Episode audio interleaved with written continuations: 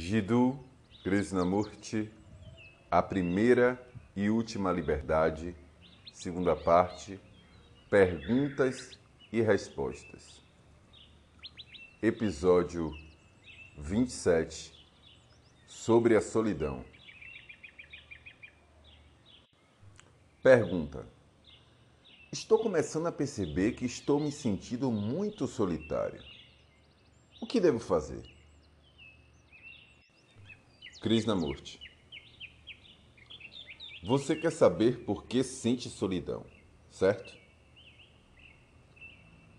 Sabe o que significa solidão? Está cônscio dela?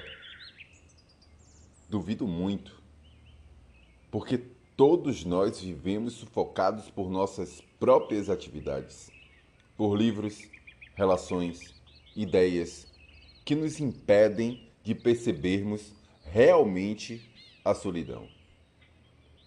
O que se entende por solidão? É uma sensação de estar vazio, de que não se possui nada, de extraordinária incerteza, de não se estar ancorado em coisa alguma. Não é desespero nem desesperança, mas um senso de vácuo, de vazio, de frustração. Estou certo de que todos nós já sentimos isso, tanto os felizes como os infelizes, os que trabalham intensamente, como também aqueles aficionados pelo conhecimento.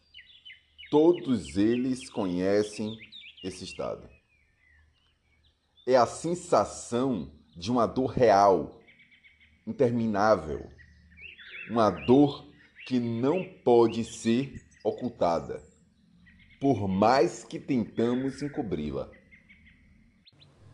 Vamos abordar esse problema mais uma vez para vermos o que de fato acontece.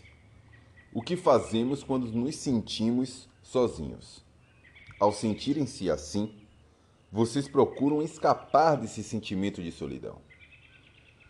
Tentam se afastar desse estado por meio de um livro, seguindo algum líder, indo ao cinema, cooperando ativamente em obras sociais, praticando devoções e orando, pintando ou mesmo escrevendo um poema sobre a solidão. É isso o que de fato ocorre. Tendo percebido essa solidão, a dor que ela causa, o extraordinário e incompreensível medo que a acompanha, você busca um meio de fuga. E esse meio se torna mais importante do que tudo. Por esse motivo é que suas atividades seu conhecimento, seus deuses, seu rádio adquirem tamanha importância, não é? Quando se dá importância a valores secundários, eles nos conduzem ao sofrimento e ao caos. Os valores secundários são, inevitavelmente, valores sensoriais. E a civilização moderna estando baseado nesses valores, oferece vários meios de fuga, seja por meio de seu trabalho, de sua família, seu prestígio, seus conhecimentos, sua arte, etc. Toda a nossa cultura está baseada nessa fuga, alicerçada nesse nessa evitação. Isso é um fato. Alguma vez já experimentaram permanecer sozinhos? Se tentaram, sentiram como isso é extraordinariamente difícil e como precisamos ser excessivamente inteligentes para podermos estar a sós, porque a mente não nos deixa permanecer nesse estado. Ela fica agitada, ocupando-se em, uma, em buscar escapes. Então, diante disso, o que está ocorrendo? Estamos tentando preencher esse extraordinário vazio com o que é conhecido. Encontramos formas de estar ativos, de trabalhar em atividades sociais, adquirir conhecimento, ouvir música.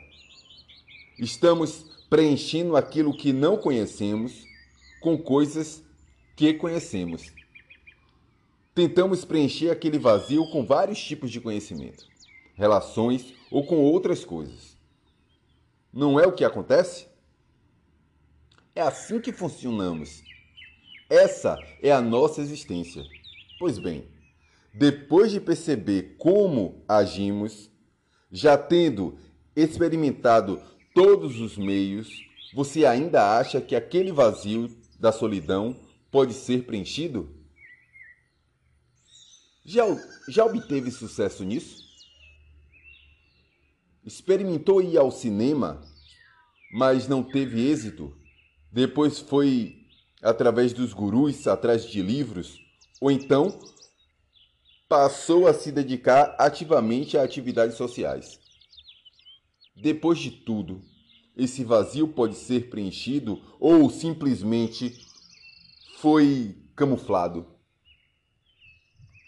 Se apenas o disfarçou, ele continua lá e, portanto, voltará. E se foi capaz de eliminá-lo completamente, ou será trancado num sanatório, ou se tornará um indivíduo extremamente alienado. É isso que está acontecendo no mundo. Esse vazio, esse vácuo, pode ser preenchido?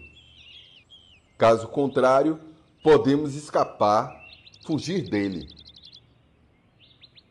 Se já tentamos um meio de fuga e descobrimos que é inútil, os outros escapes também não são? Não importa se tentamos preencher o vazio com isso ou com aquilo. A própria meditação, por assim dizer, é uma forma de fuga. Alterar o mecanismo de fuga não faz muita diferença. Como, então, descobrir o que se deve fazer a respeito dessa solidão? Só se pode descobrir o que fazer quando você parar de fugir dela, não acha? Quando está disposto a encarar diretamente o que é. O que significa dizer que você não deve ligar o rádio, nem precisa virar as costas à civilização. Então, essa solidão acaba porque se transformou completamente.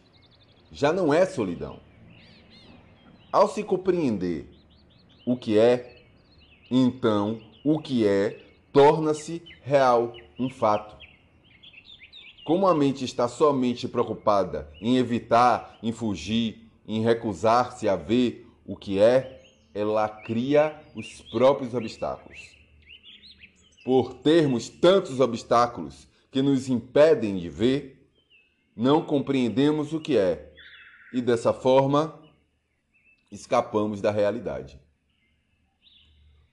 Todos esses obstáculos foram criados pela mente para evitar ver o que é. Para se ter essa percepção, é necessário não apenas um, uma grande intensidade e atenção na ação, mas também dar as costas a tudo que construímos. Nossa conta bancária, nosso nome e tudo o que chamamos de civilização.